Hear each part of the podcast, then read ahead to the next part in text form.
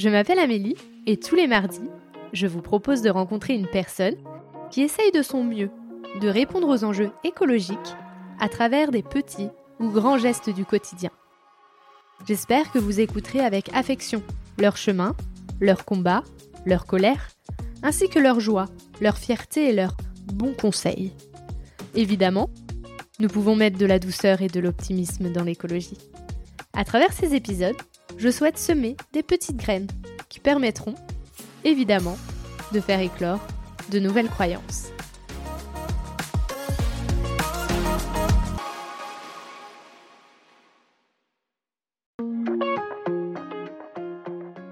Mais ma conviction, c'est que les pays comme Madagascar doivent être ceux qui, dans les prochaines années, doivent s'autoriser, entre guillemets, à, polluer, mais pas polluer pour polluer. Hein. C'est se dire, ben, si je pollue, si j'émets du CO2, c'est pour développer mes infrastructures, c'est pour développer mon éducation, c'est pour développer mon électricité, c'est pour développer mes énergies renouvelables, c'est pour faire en sorte de, je sais pas, développer du bio, développer euh, d'autres choses. En fait, une société qui sera la bonne, qui sera celle, en tout cas, euh, dans laquelle on arrivera dans les 30, 40 prochaines années, que ça soit subi ou pas.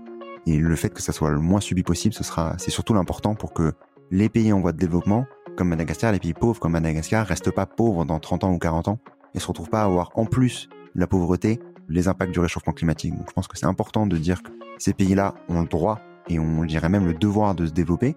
Pour se développer, actuellement, on n'a pas d'autre choix que d'utiliser des énergies fossiles et de se développer en utilisant des énergies fossiles en développant le pays de la bonne manière.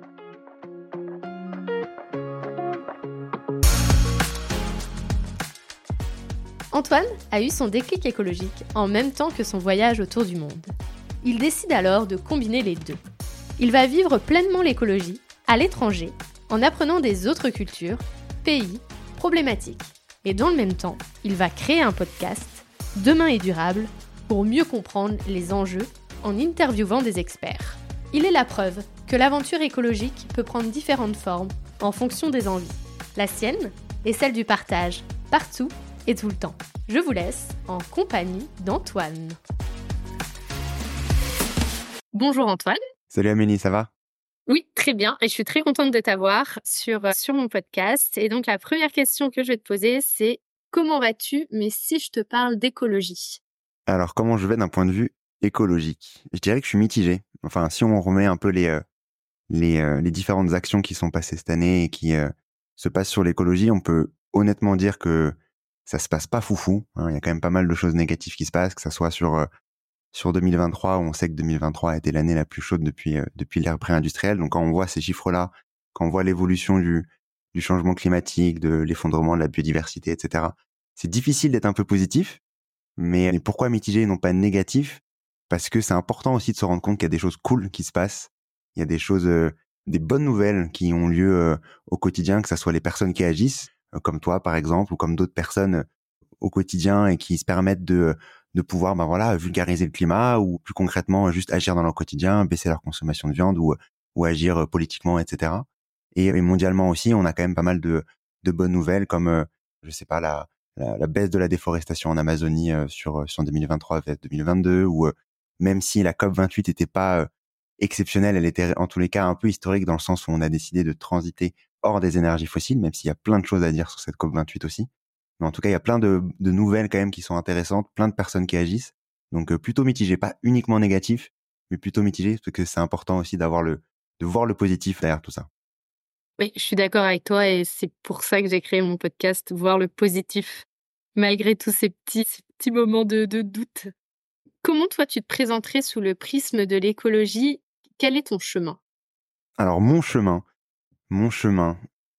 Je te dirais que l'écologie, au début, j'étais très très très loin de, de l'écologie. C'est vraiment un sujet qui euh, qui m'intéressait pas tant que ça. Quand je dis très loin, c'était il y a quand même, euh, enfin là j'ai 31 ans. Je pense que j'ai fait les 25 premières années de ma vie avec euh, un peu une connaissance classique, comme pas mal de monde, à savoir, ben on, on sait que le changement climatique est là. On comprend pas vraiment quels sont les impacts. On sait que c'est pas cool. On sait que c'est pas bien. On sait qu'il y a des impacts.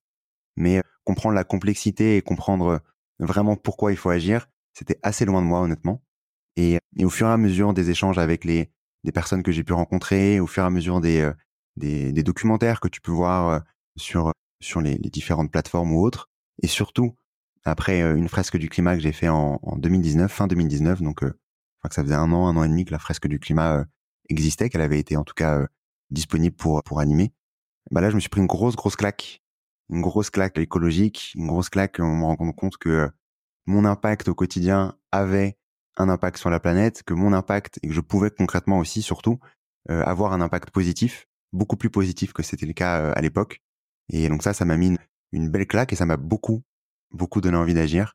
Et, donc c'est comme ça qu'après mi 2020, j'ai décidé de, de, lancer un podcast qui s'appelle Demain est durable, qui vulgarise le climat, les, les enjeux écologiques en interviewant des, des personnes aux quatre coins du monde sur, sur ces enjeux-là, pour mieux comprendre l'écologie et le faire comprendre, bien entendu, et surtout agir et donner des moyens d'action à tous et toutes. Donc c'était c'était vraiment l'objectif du podcast. Et depuis, ben là maintenant, ça fait trois ans et demi que j'ai lancé le podcast, quatre ans que j'ai eu mon gros gros déclic écolo.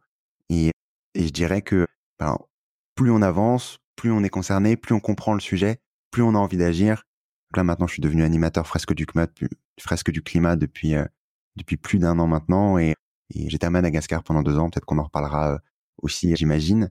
Mais voilà, j'essaie de d'aider au maximum de, de, mon temps pour de donner le maximum de mon temps pour sur l'écologie et sur la vulgarisation globale et maintenant euh, sur aussi sur l'accompagnement des entreprises à, à agir en faisant leur bilan carbone et en passant à des actions de transition bas carbone. Voilà, c'est un peu euh, mon histoire en, en résumé.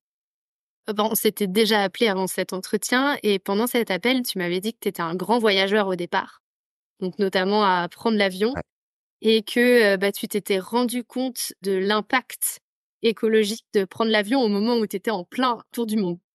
Ouais, exactement. comment tu, comment tu l'as vécu ce, ce côté ok bah j'adore voyager et sauf que prendre l'avion qui est la manière dont je fonctionne pour voyager ça marche pas comment je fais soit pour continuer à voyager et donc continuer à que ça match ou alors bah avoir ce côté un peu, bah, de temps en temps, je prends quand même l'avion ou pas. Comment toi tu l'as vécu ce, ce côté, bah, j'adore voyager et en même temps l'avion, c'est pas terrible quoi? Bah en fait, comment s'est passé en gros mon chemin? Donc si je te, je te le remets un peu au, début, Oups.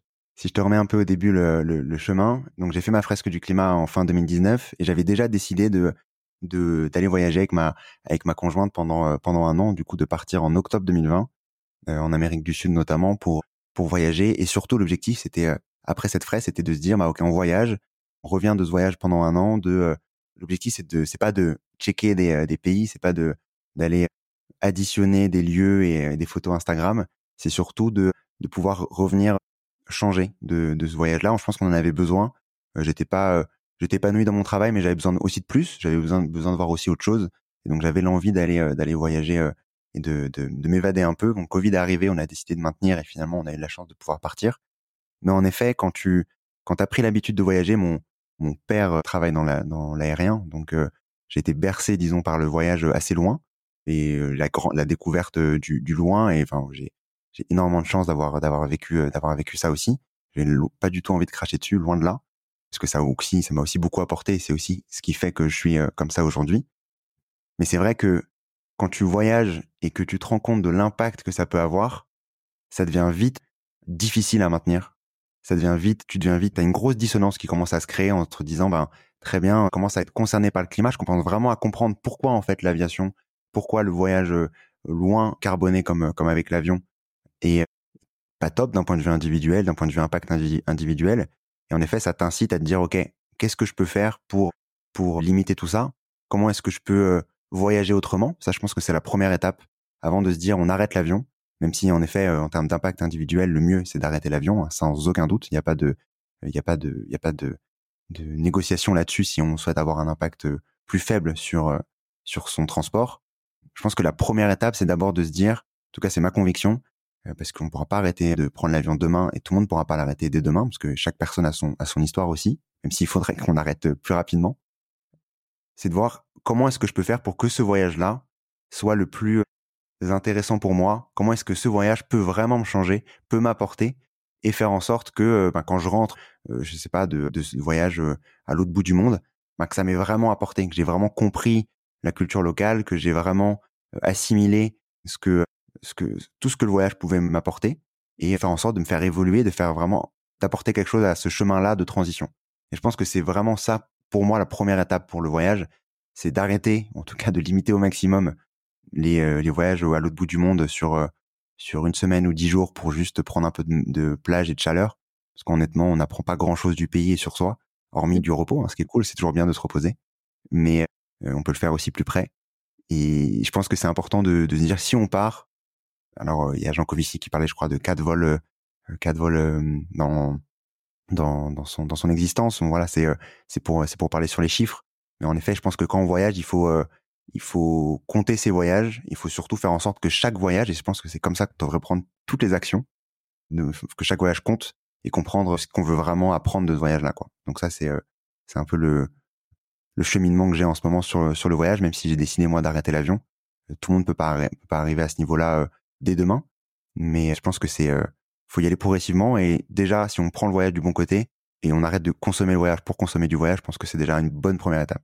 Et qu'as-tu appris alors, vu que tu es parti en Amérique du Sud euh, pour apprendre des autres cultures et pour que ça, ça enrichisse tout ce qui est transition écologique, développement personnel, etc. Donc, euh, qu'est-ce que ça t'a apporté? Je pense que ben, j'étais déjà conscient avant ce voyage-là qu'on était euh, privilégié en France, dans, en France dans le sens où on a on a tout en France, on a tout ce qu'on souhaite au quotidien et qu'il y a des pays des des peuples qui vivent quand même avec avec beaucoup beaucoup moins. Et quand en plus le fait d'être allé pendant cette période de Covid, donc tu vois, je suis arrivé en en Amérique du Sud en octobre 2020, il y avait pas mal de pays qui étaient fermés, qui étaient fermés au tourisme, qui donc étaient assez qui étaient même pas assez qui étaient énormément impactés par euh, par l'arrêt du tourisme euh, plus concrètement. Et donc des personnes que tu rencontres qui euh, ont plus de quoi se nourrir, ont plus ont plus de moyens de pas d'aide de l'État, ont rien du tout en fait hein.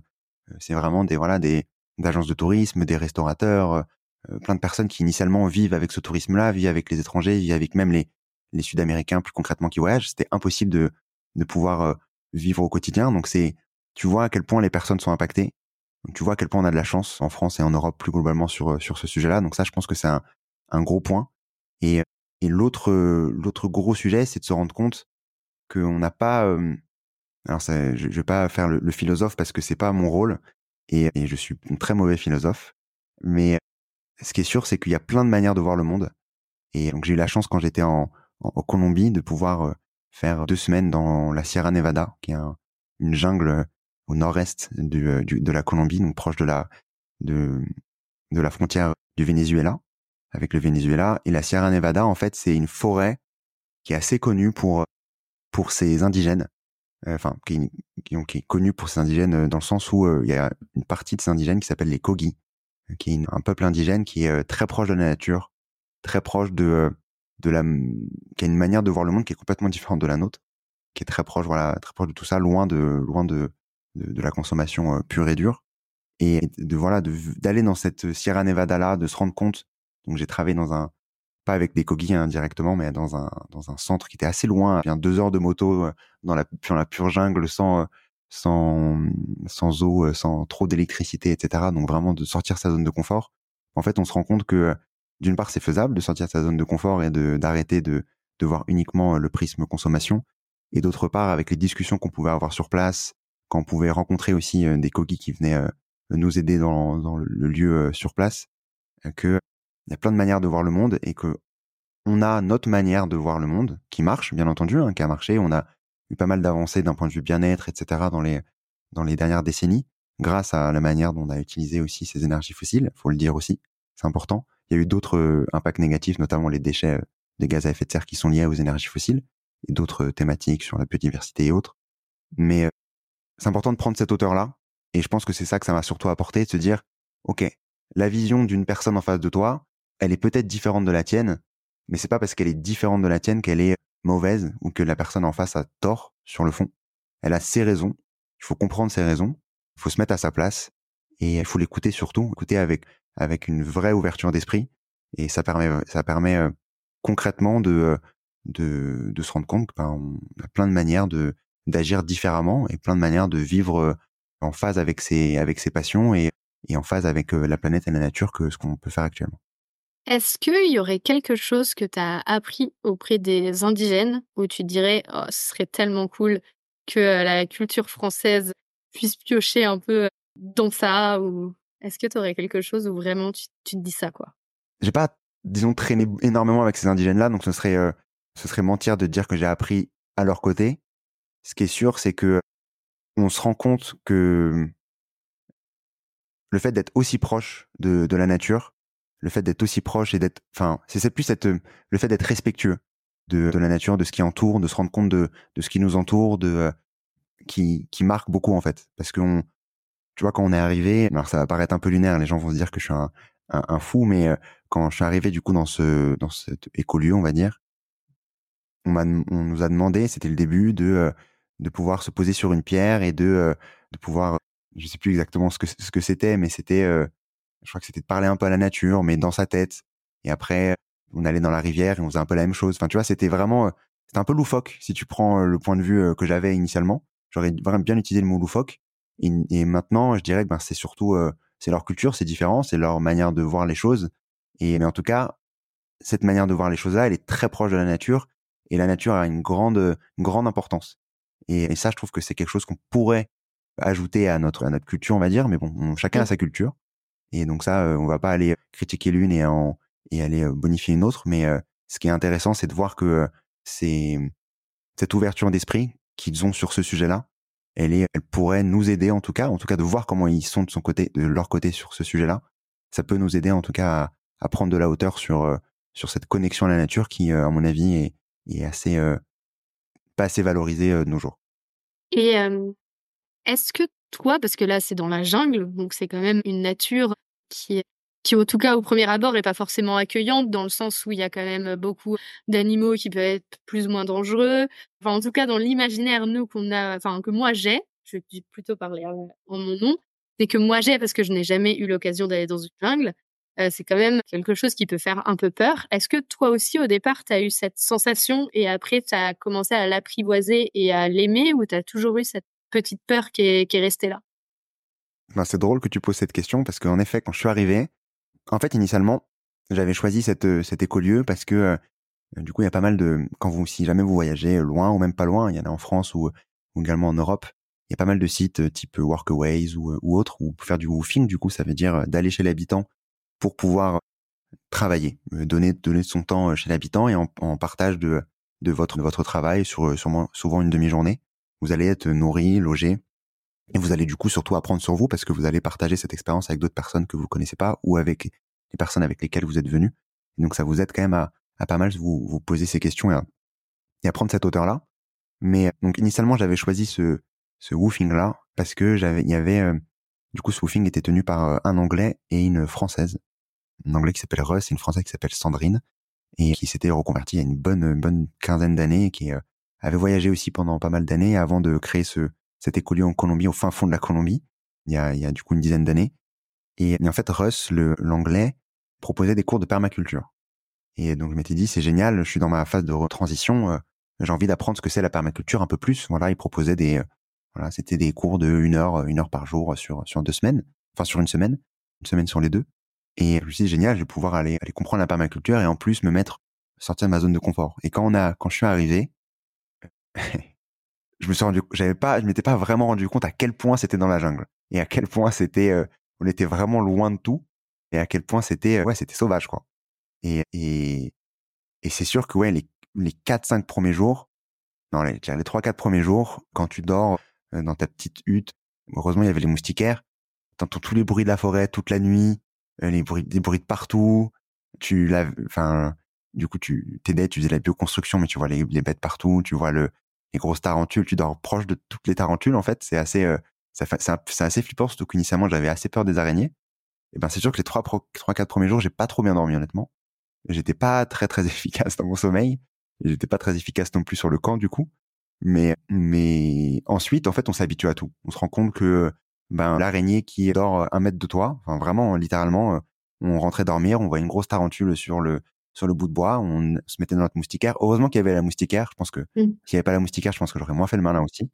Mais eh ben en fait, tu te rends compte que l'araignée, elle va rien te faire tant que tu la touches pas, tant que tu vas pas l'embêter. Ben en fait, elle va rien te faire. L'araignée, elle est là, elle est pas là pour toi. Elle est là pour, elle est là pour les insectes. Elle est là pour d'autres, d'autres de ces, de ces, de ces proies.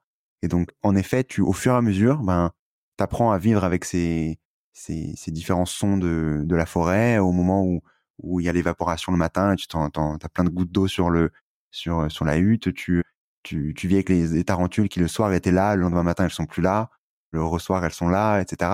Et donc en fait tu te rends compte que ben oui c'est tu peux t'adapter à tout, tu t'adaptes aussi au fait que ben il y avait pas de il y avait du coup les toilettes sèches comme tu peux imaginer vu qu'il y avait pas de de moyen de de, de faire ses besoins autrement. Il n'y a pas de douche chaude, donc il n'y a pas d'eau chaude, donc tu douches deux semaines avec l'eau de la rivière. Donc on avait créé une petite douche que ça permettait de faire une sorte de douche, mais c'était plus un tuyau entouré de bambou pour essayer de un tuyau d'arrosage entouré de bambou tu te douches deux semaines du coup sans eau chaude. Mais en fait tu te rends compte que tu t'habitues à tout et que t'as pas besoin de tant de choses que ça, même si en effet ça fait du bien d'avoir plus que ça. Hein, on va pas le dire l'inverse. On n'est pas obligé d'être tous drastiques et de vivre dans ça, heureusement. Et c'est pas ce qu'on prône et pas ce que les gens prônent quand on souhaite transiter, quand on souhaite faire cette transition mais, mais on se rend compte qu'on peut aller assez loin sans être trop trop frustré quoi. Et, ça c'est assez cool de le vivre honnêtement. Est-ce qu'il y a des choses de la consommation qui t'ont manqué pendant ce moment-là ou vraiment euh, rien du tout? Je pense que la, la, la partie qui me manquait le plus, c'était. Je pense que c'était avoir juste accès à Internet un peu plus. On avait accès à la Wi-Fi. Je sais qu'on n'avait pas beaucoup d'accès la journée. En parallèle, j'avais j'avais le podcast, donc j'avais bien préparé les podcasts en amont que je devais poster, etc. Mais mais je pense que c'est plus ouais, être un, peu plus connecté dans le sens où donner un peu plus de nouvelles à la famille, de mmh. voir les news, etc. Mais en fait, sur le fond, sur le moment, ça m'a manqué. Mais c'est tellement précieux de pas avoir accès à, à, cette, à ce flux internet, à ce flux de d'informations et de pouvoir s'accorder deux semaines de quasi déconnexion. honnêtement, c'est c'est un luxe que je, je, souhaite à tout le monde. On peut le faire bien, bien entendu dans la forêt au fin fond de la Sierra Nevada en Colombie, mais on peut aussi le faire autrement. Il y a plein de manières de le faire. Et franchement, c'est te, déconnecter comme ça, c'est c'est incroyable honnêtement. Donc euh, donc euh, oui, ça m'a manqué ce moment. Je vais pas mentir, c'est sûr que ça m'a manqué. Après avoir repris une bonne douche chaude, je me suis dit comment j'ai fait pour euh, vivre pour vivre sans douche chaude pendant deux semaines. Mais pareil pour un bon lit, un bon lit douillet avec une couette, etc. je me suis dit mais comment j'ai vécu dans ça? Mais en fait, sur le moment, j'avais aucune aucun besoin quoi. Donc donc donc ouais, je pense que on s'habitue à tout. Et bah, le retour. Donc la douche chaude, génial. Je suppose que les toilettes, autres que des toilettes sèches, peut-être aussi pareil. Tout ce, on va dire, ce confort, ouais, pour pour se reposer. On est on est content de le retrouver. Mais est-ce qu'il y a des choses où où tu t'es dit waouh, ça c'est une claque en fait. Et j'étais bien content de de plus l'avoir sous le nez pendant ces deux semaines? Je pense que je dirais pas que c'est pendant ce voyage-là en Colombie que ça m'a le plus marqué, mais je dirais que c'est plus, tu vois là le donc J'étais euh, expatrié à Madagascar pendant deux ans. Je suis à peine revenu il y a, il y a un mmh. mois en France pour euh, pouvoir me mettre à 100% sur le podcast et, euh, et sur, et sur l'accompagnement en carbone. Mais tu vois, c'est plus, je dirais, plus le, la différence entre ce que j'ai pu vivre à Madagascar et, et, et la manière dont on est en, en Occident au global. C'est, c'est la différence de, alors, c'est paraît facile de dire ça comme ça et c'est pas ce qu'on souhaite, et je souhaite ça à aucun pays. Mais disons, là, on se rend compte en fait à quel point en France, on est poussé à consommer. C'est, enfin, c'est quand on est à Madagascar. Alors bien sûr, il y a des pubs, il y a tout ça, etc. Mais il y a, enfin, c'est hallucinant à quel point il y en a moins. C'est, c'est vraiment, t'es pas incité à consommer. Tu consommes parce que tu as besoin de consommer. Bien sûr, tu vas consommer. Moi, j'ai, je consomme beaucoup plus et j'ai pollué beaucoup plus que n'importe quel malgache qui, qui était, qui était à Madagascar. Mais la différence entre entre ce, ce qu'on peut nous pousser en France, entre les différentes pubs partout, entre les en fait, le nombre d'informations qui peuvent exister au quotidien, que ça soit, euh, voilà, tu te balades dans la rue, en ville, hein, je parle, hein, quand on est en campagne, c'est différent, en, réalité, c'est différent, mais balade-toi à Paris, faut vraiment, ou à Paris ou dans d'autres villes, on se rend compte à quel point on est, on a des informations partout, quoi. L'information lumineuse, des, des gros logos soldes, on a incité à consommer partout, bien sûr, sur Internet, sur la, dans la télé, etc. Mais ça, c'est quelque chose qu'on a appris à faire avec. On sait qu'il y a des pubs, on sait qu'il y a tout ça. Mais quand on se balade, on se, juste on se balade en ville, on se rend compte à quel point euh, on est incité à acheter en fait. On est incité à consommer, on est incité à dépenser, on est incité, etc. Et ça, je trouve que je l'ai pas trop retrouvé à Madagascar, au moins en tout cas. Et, et je me rendais pas compte que euh, on était euh, autant poussé à ça, même si je fais le podcast. Voilà, ça faisait, au moment où je suis arrivé à Madagascar, ça faisait un an et quelques que j'avais démarré le podcast, donc j'avais conscience, bien entendu, que la consommation faisait partie des sujets importants à discuter quand on souhaite être plus sobre. Mais en revenant ici en France, on se rend compte qu'en effet, il y a vraiment une grosse différence. Quoi. Et, ça, c'est intéressant de le comprendre et je pense que c'est intéressant de le savoir et de le, et de le ressentir régulièrement au quotidien quand on marche. Ça veut pas dire qu'on va changer le monde et qu'on va dire en France on veut plus de pub, on veut, enfin ça n'a pas de sens. C'est pas comme ça qu'il faut réfléchir. Enfin c'est pas comme ça qu'en tout cas que moi je réfléchis. Mais c'est plus tant qu'on est conscient, tant qu'on sait que ben voilà ça a été fait pour une certaine manière. En tout cas c'est comme ça que je le perçois. Ben ça te permet aussi de potentiellement te protéger, de dire ben oui est-ce que j'ai vraiment besoin de ça? Est-ce que et tant qu'on est conscient de ce qui se passe, de conscience qui peut arriver dans le cerveau, il n'y a pas trop de soucis sur, sur le fait d'être un peu plus sobre et d'être toujours content de la manière dont on vit. Ouais. Je, euh, je suis totalement d'accord avec toi. Moi, ça m'avait, ça m'avait aussi sauté aux yeux parce que moi, je vis en campagne, dans la campagne nantaise, et j'étais revenue euh, sur euh, sur Paris. Bah, c'était au mois de novembre, je crois. Et donc, j'avais dû, j'avais eu pas mal d'interviews le même jour, et donc je m'étais baladée dans tout Paris, voir aller à chaque point. Et forcément, j'avais pris en pleine face tout toute cette publicité et j'en avais plus l'habitude moi en campagne et, d'avoir cette conscience. C'est vrai que c'était ça qui était important parce que je, me suis vraiment dit, mais je vivrai là tout le temps, mais j'aurais envie de consommer tout le temps. Parce que tout te donne envie, parce que vu que le marketing, il est fait d'une certaine manière pour venir toucher quelque chose dans ton cerveau qui te donne envie de, et ben en fait, derrière, tu as envie d'aller chercher ce petit bonheur qui va durer très peu de temps. Et donc, le fait de savoir comment ton, ton cerveau fonctionne, comment le marketing fonctionne, je trouve que ça permet aussi d'avoir, bah, comme tu disais, une conscience. Et donc te dire, attends, là ouais, ça a l'air super bien, il y a des super belles couleurs, ça a l'air super sympa. Oui, je vais avoir un petit bonheur de 5 minutes si je l'achète, mais est-ce que j'en ai vraiment besoin? Et déjà, rien que le fait de se dire ça, je trouve que ça diminue vachement ta consommation. Il y a des fois, tu vas te dire, bah ouais, ouais, en fait, j'ai envie. Puis il y a des fois, tu vas dire, ouais, en fait, non, là, c'est vraiment un stratagème de mon cerveau pour avoir un bonheur de 5 minutes. Ouais, non, ça, ça sert pas à grand chose. Et, je trouve que cette conscience, elle est super importante aujourd'hui. Et si on revient à Madagascar, parce que moi, ça m'intéresse, tu disais que tu avais fait, enfin, que tu es animateur de fresques et que tu avais été aussi bah, fresqueur sur, à Madagascar. Est-ce qu'en fait, c'est la même déjà fresque qu'on présente et en France et à Madagascar? Et si oui, il y a la dernière partie, souvent, c'est un peu qu'est-ce qu'on peut faire nous personnellement comme action? Je suppose que ça doit être totalement différent entre un malgache et un français. Et donc, comment on, quelles sont les, ces solutions différentes qu'il peut y avoir en France ou à Madagascar? Du coup, ouais, sur la fresque, en effet, c'est, en fait, j'ai eu, si je reviens sur, sur mon parcours, donc j'avais eu fait ma première fresque du climat fin 2019. Ça faisait longtemps que je voulais euh, être animateur fresque du climat, sauf que, bah, entre temps, je suis parti en voyage. Initialement, une de mes envies, c'était pendant le, pendant le voyage de, d'être animateur avant et de faire des fresques dans les écoles finalement, ben, tu vois, je ne l'ai pas fait. Et après, je suis arrivé à Madagascar, je me suis dit, bon, c'est peut-être le moment de commencer à devenir enfin animateur fresque du climat et de euh, faire cette euh, belle fresque qui m'a donné tout ce que, qui m'a vraiment fait faire mon déclic. Donc, donc j'ai décidé d'être animateur et en effet, toutes mes fresques, hormis là récemment, vu que je suis revenu en France il y, a, il y a un mois, donc j'ai déjà commencé à faire des fresques en France. En effet, c'est bien différent. Et donc le, la fresque du climat en tant que telle, les, 42 cartes sont les mêmes, hein. on peut parler du même sujet parce que la fresque du climat, si jamais vous n'en avez pas fait, je vous recommande d'en faire. C'est en gros un atelier qui permet de vulgariser euh, le climat et donc à savoir de comprendre les tenants et les aboutissants du changement climatique, donc vraiment de comprendre d'un point de vue scientifique quelles sont les causes et les conséquences du changement climatique. Donc ça, c'est important de le, concevoir et c'est euh, quand même scientifique, donc c'est réel. Donc ça, c'est important. Donc là, les premières deux heures, disons, qui sont sur cette partie-là et la dernière heure qui est sur un débrief.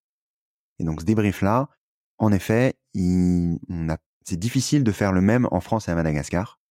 On nous apprend pas mal à faire un, débrief, disons, français quand on est quand on devient animateur, à fresque du climat, ce qui est normal vu que l'association est française.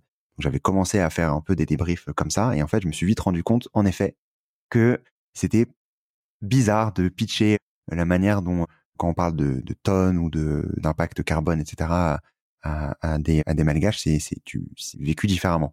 D'autant plus que le pays, euh, qui est l'un des pays les plus pauvres du monde, que euh, je crois que c'est 80-90% de la population qui n'a pas accès à l'électricité, très peu à l'eau aussi, il y a beaucoup de chômage, le, le, la bonne partie de la population est dans, est dans l'extrême pauvreté.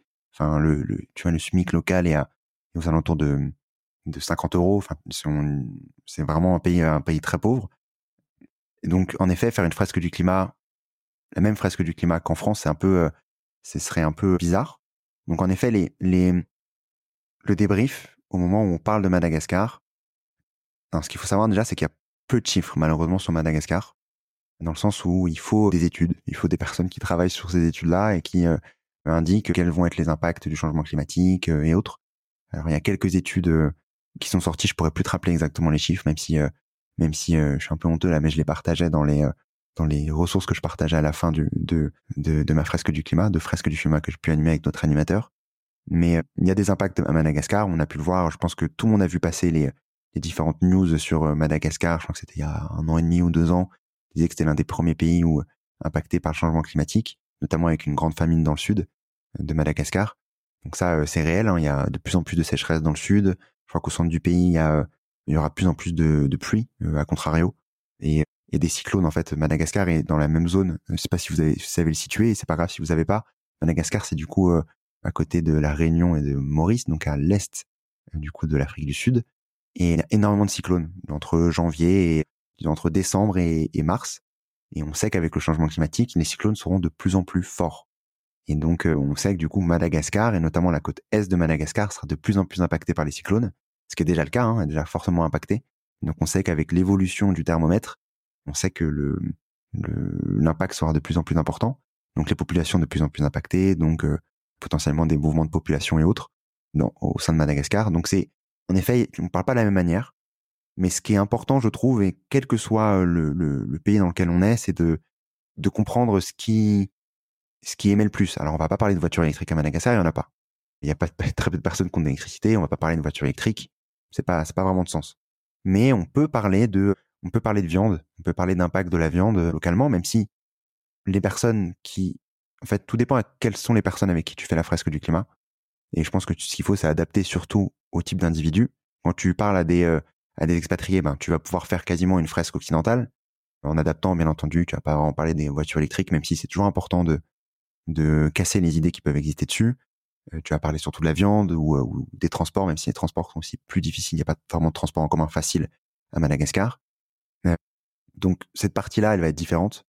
Après, je trouve que le message que moi j'essaie de faire passer, c'était surtout de dire voici l'impact du changement climatique. Vous allez être impacté. C'est vrai, euh, Madagascar va être impacté, le monde entier va être impacté. Madagascar va faire partie malheureusement des, pays les plus impactés. Mais je pense que, en tout cas c'est ma conviction, alors je suis pas politique, loin de là, mais ma conviction c'est que les pays comme Madagascar doivent être ceux qui, dans les prochaines années, doivent s'autoriser, entre guillemets, à, polluer, mais pas polluer pour polluer, hein, pas polluer comme un Américain ou polluer comme un, comme, euh, comme nous on peut le faire, à savoir de se développer euh, comme à l'ancienne avec le pétrole, etc.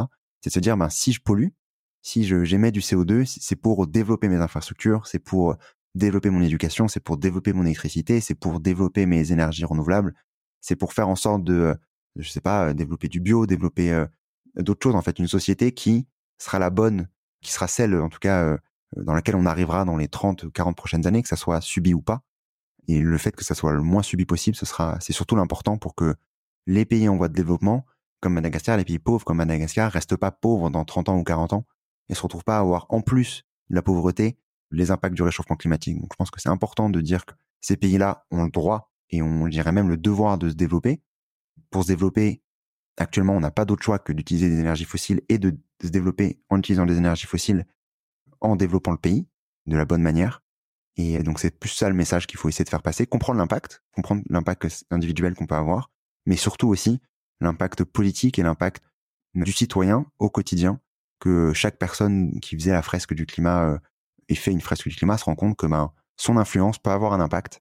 Et, ça, je pense que c'est important de le montrer aussi, parce que sinon on se rend vite compte que, euh, enfin, on tombe vite dans une déprime et c'est c'est pas l'objectif d'une fresque du climat quand même.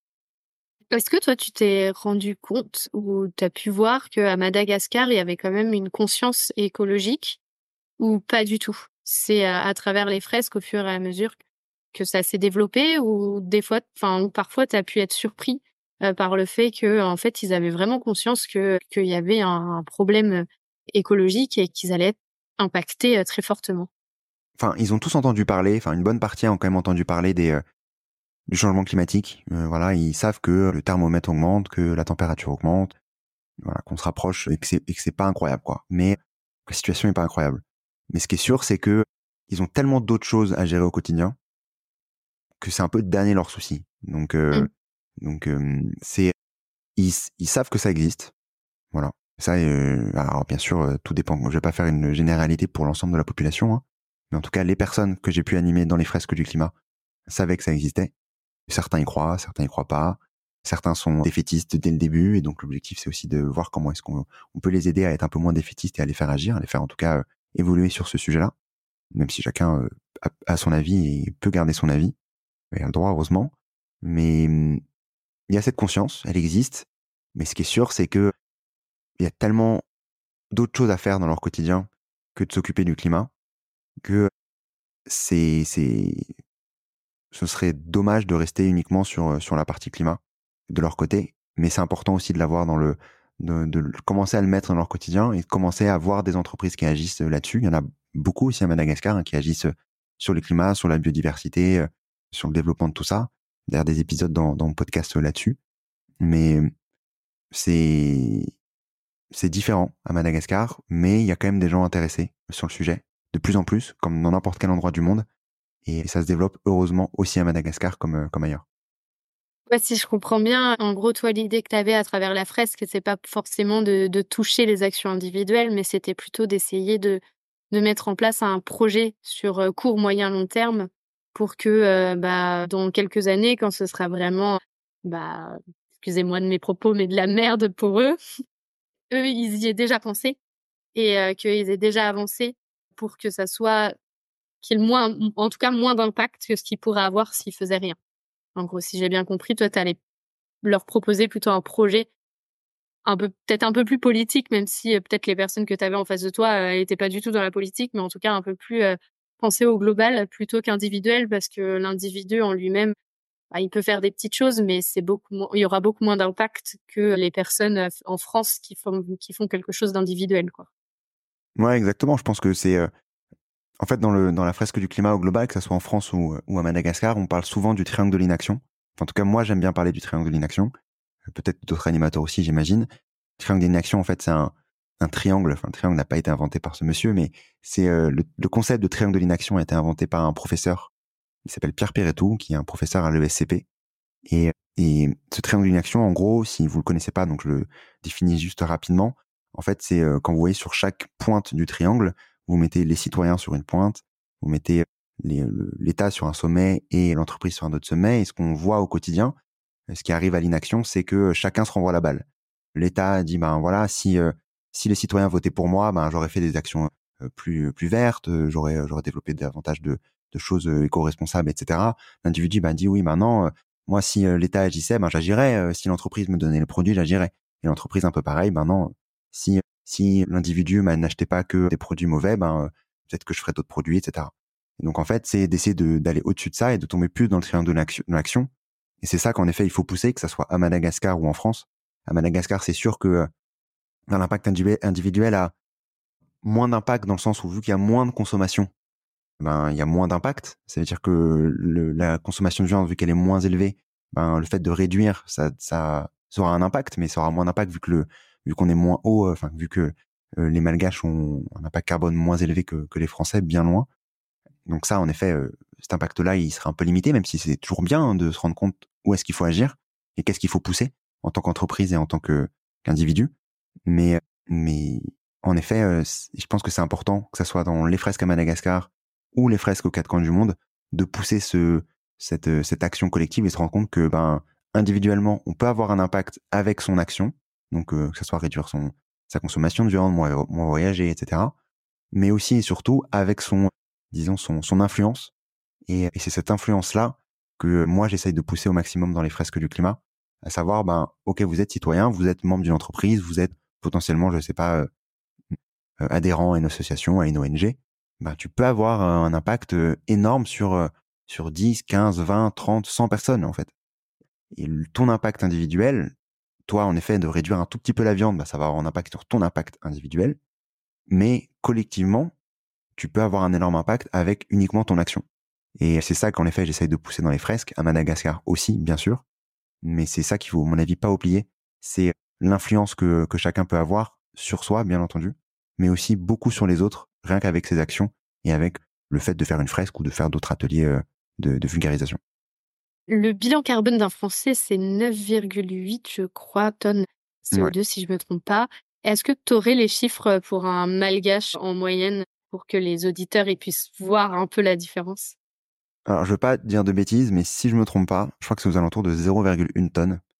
Donc, euh, pour prendre compte de la, de, de la moyenne, c'est vraiment très bas. Après, euh, je pense que ça n'a pas été ultra calculé aussi euh, en détail, etc. moi, je pense que là-bas, j'étais aux alentours d'un d'un français moyen. Hein. Je devais être aux alentours de 6 à tonnes, à mon avis, très probablement. Mais un malgache, disons, la majorité de la population, en fait, hein, savoir, mmh. Madagascar, c'est à peu près 25 millions de, en population. Bah, une bonne partie qui vit en dehors des villes, donc une bonne partie sans électricité, sans eau, sans consommation pure, etc. Enfin, de grosses consommations. Donc, en fait, en effet, tu te retrouves vite à très peu émettre, en fait. Mmh. Disons que leur seule, disons, partie où ils émettent le plus, c'est, je pense, hein, j'ai pas analysé leurs émissions personnelles, mais à mon avis, c'est ça, c'est leur utilisation de charbon. Donc en fait, ils utilisent beaucoup de charbon et c'est pour ça qu'il y a des gros problèmes de déforestation aussi à Madagascar sur ces sujets-là. C'est-à-dire qu'en fait, ils déforestent euh, pour pouvoir se chauffer et se nourrir. donc en fait, ils prennent du coup du bois qui émet du CO2 lors de la combustion. Et donc tant qu'ils n'ont pas d'électricité, ça va être difficile de leur demander de ne plus se chauffer et de ne plus se nourrir. C'est pas ce qu'on demande. Donc euh, en effet, c'est pour ça qu'il faut aussi développer le pays euh, le plus rapidement possible parce que ça a un impact sur les émissions, bien sûr, mais ça a aussi un impact sur sur sur la biodiversité et sur le, le cycle de l'eau ou d'autres sujets que ça pourrait euh, engendrer sur, sur cette perte de, biodiversité. Mais est-ce que tu penses que Madagascar ou les pays comme ça pauvres vont avoir besoin d'autres pays plus riches pour pouvoir se développer ou ils vont pouvoir réussir de leur côté tout seuls ou avec les pays alentours? Est-ce que c'est vraiment quelque chose de, vraiment mondial où il faut tous qu'on se serre les coudes entre, entre chaque pays pour, bah, pour essayer bah, ouais, d'amener euh, bah, plus bah, de bio, d'énergie verte, etc. dans ces pays-là. Comment toi, toi, tu verrais les choses?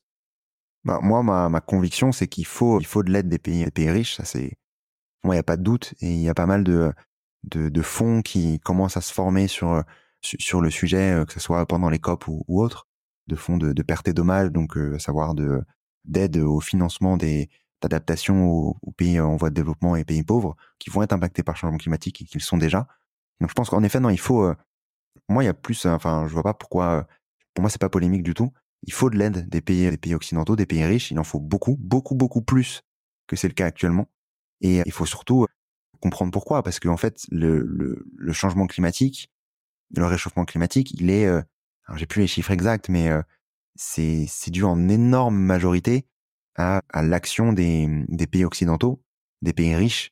Donc, en fait, il y a même pas de, de, de doute quand on veut parler de justice, quand on veut parler de justice sociale, de justice climatique, de d'aider d'autres pays qui subissent sans en être le responsable.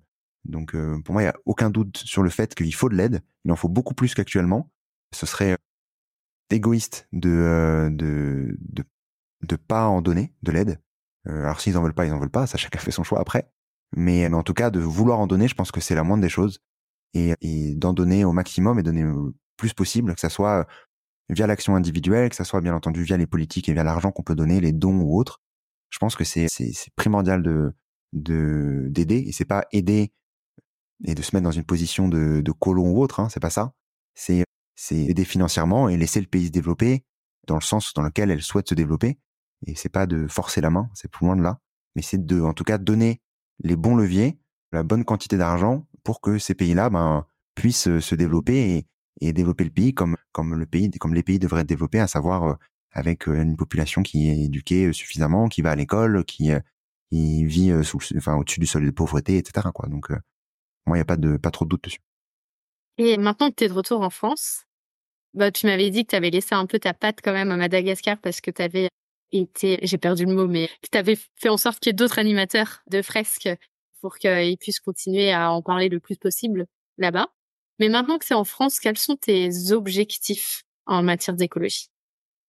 Je pense que moi, mon objectif, c'est d'avoir le plus d'impact possible. Ça a toujours été mon objectif depuis le début. Tu vois, initialement avec le podcast, c'était euh, c'était de faire comprendre l'écologie au maximum. Clairement, entre mon moi euh, il y a trois ans et demi, en juin 2020, et, et maintenant, c'est sûr que je suis beaucoup plus experts sur les sujets climatiques. Je suis beaucoup plus avancé, je comprends davantage plus le sujet qu'avant. Alors encore plein de choses qu'il faut comprendre et plein de choses que je comprends pas. c'est ce qui est aussi passionnant dans ce dans, dans l'écologie, dans la biodiversité, dans l'environnement, c'est que c'est très complexe et que c'est pas blanc ou noir et que c'est plein de, de, de personnes qu'il faut écouter, comprendre, etc. Donc c'est ça, c'est vraiment cool. Mon outil, c'est toujours d'avoir le plus d'impact possible. Donc ça veut dire euh, continuer le podcast, essayer de, de continuer à, à interviewer des gens euh, les plus passionnants possibles qui aident euh, les auditeurs et auditrices à agir et qui font comprendre et qui cassent les clichés qui peuvent exister sur, je sais pas, le nucléaire, le photovoltaïque, sur la biodiversité, sur plein de plein de sujets. C'est important, je pense, de comprendre le global, sinon c'est impossible d'agir. C'est en tout cas ma ma conviction. Si on comprend pas, c'est impossible d'agir. En tout cas, on peut pas demander aux gens d'agir s'ils ne comprennent pas. on peut, mais bon, voilà, ça devient encore autre chose après d'un point de vue politique. Ça, c'est ma, ma première volonté. Et après, bien entendu, mon rôle et ce que je souhaite euh, continuer dans le dans, dans les prochaines années, c'est euh, d'accompagner au maximum les entreprises, d'accompagner au maximum ce qui peut être autour de moi, donc euh, via le podcast, via des interventions, via des bilans carbone, d'accompagnement d'entreprise ou autre. Et après, je suis très ouvert à, ce que l'avenir me, me réserve.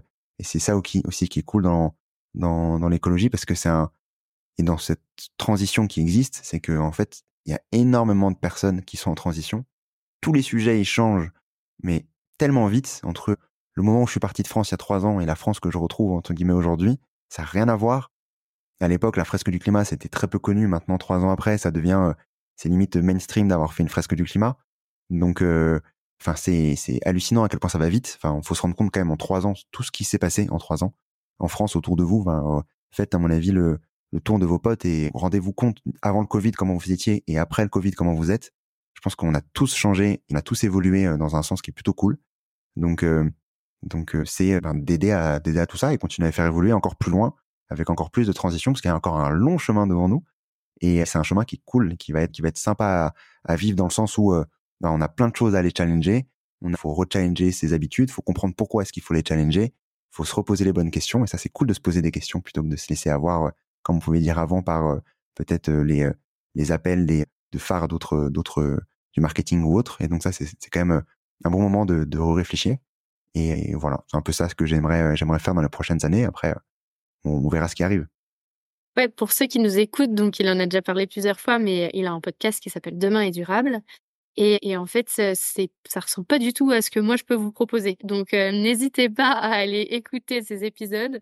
Euh, c'est beaucoup plus sur euh, voilà avec des experts qui vont expliquer leur sujet. Donc pour ceux qui aiment bien tout comprendre, n'hésitez pas à aller écouter ces épisodes. Et puis après, il y a plein d'autres aussi podcasts qui parlent d'écologie et vous pourriez trouver voilà chaussures à votre pied. Il y en a vraiment de, de plus en plus, donc n'hésitez pas à aller piocher un peu à droite à gauche. Mais en tout cas, si vous avez besoin d'expertise et de compréhension d'un sujet, allez sur Demain est durable. Il y a beaucoup d'épisodes, vous devriez trouver votre bonheur. Et pour finir, donc c'est ma dernière question qui est un petit peu plus philosophique. C'est qu'est-ce que l'écologie pour toi? Qu'est-ce que l'écologie pour moi? Ok, j'avais pas écouté la dernière question, donc euh, l'écologie pour moi, c'est c'est la compréhension du monde qui nous entoure, et et c'est ça que j'ai pu euh, aller euh, peut-être piocher davantage lors de mes trois dernières années, surtout grâce à mon podcast, mais surtout grâce aux personnes que j'ai pu interviewer et qui m'ont ouvert pas mal de portes et ouvert pas mal les yeux, bien sûr grâce au voyage que j'ai pu faire, bien sûr grâce à mon expatriation et bien sûr grâce progressivement, j'imagine, au, aux différentes choses que j'ai pu vivre tout au long de ma courte vie pour l'instant. Mais voilà, c'est la compréhension du monde qui nous entoure. Et je trouve que ce concept-là, compréhension du monde, compréhension de la nature au global, c'est quelque chose qu'on devrait tous s'efforcer à faire parce que ça permet aussi de, de prendre de la hauteur sur le quotidien et ça permet aussi d'être plus à l'aise dans, dans ses chaussures. En tout cas, moi, c'est mon cas depuis euh, depuis trois ans. J'ai bien évolué et je me sens beaucoup plus à l'aise que euh, sur euh, ce que je veux devenir et ce que je souhaite accomplir dans les dans les prochaines années. Et je pense que c'est c'est pas mal d'être un peu plus tous. C'est pas un gros mot d'être écolo. Hein.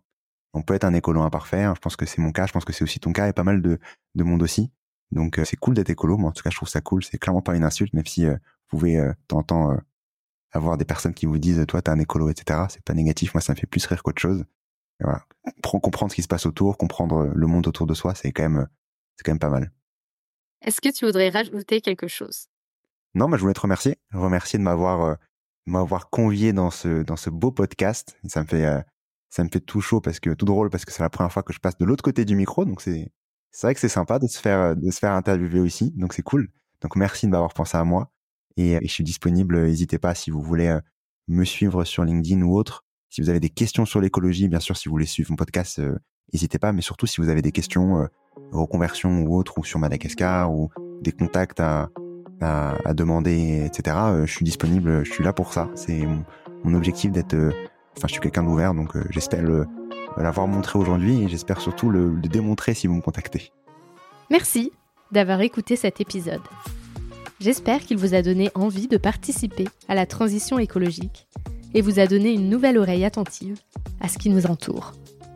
Si le cœur vous en dit, je vous propose de me laisser un avis, de vous abonner et de me rejoindre sur Instagram, Facebook et LinkedIn. Vous pouvez m'envoyer un message à évidemment e.vie.com de2ment.podcast.gmail.com.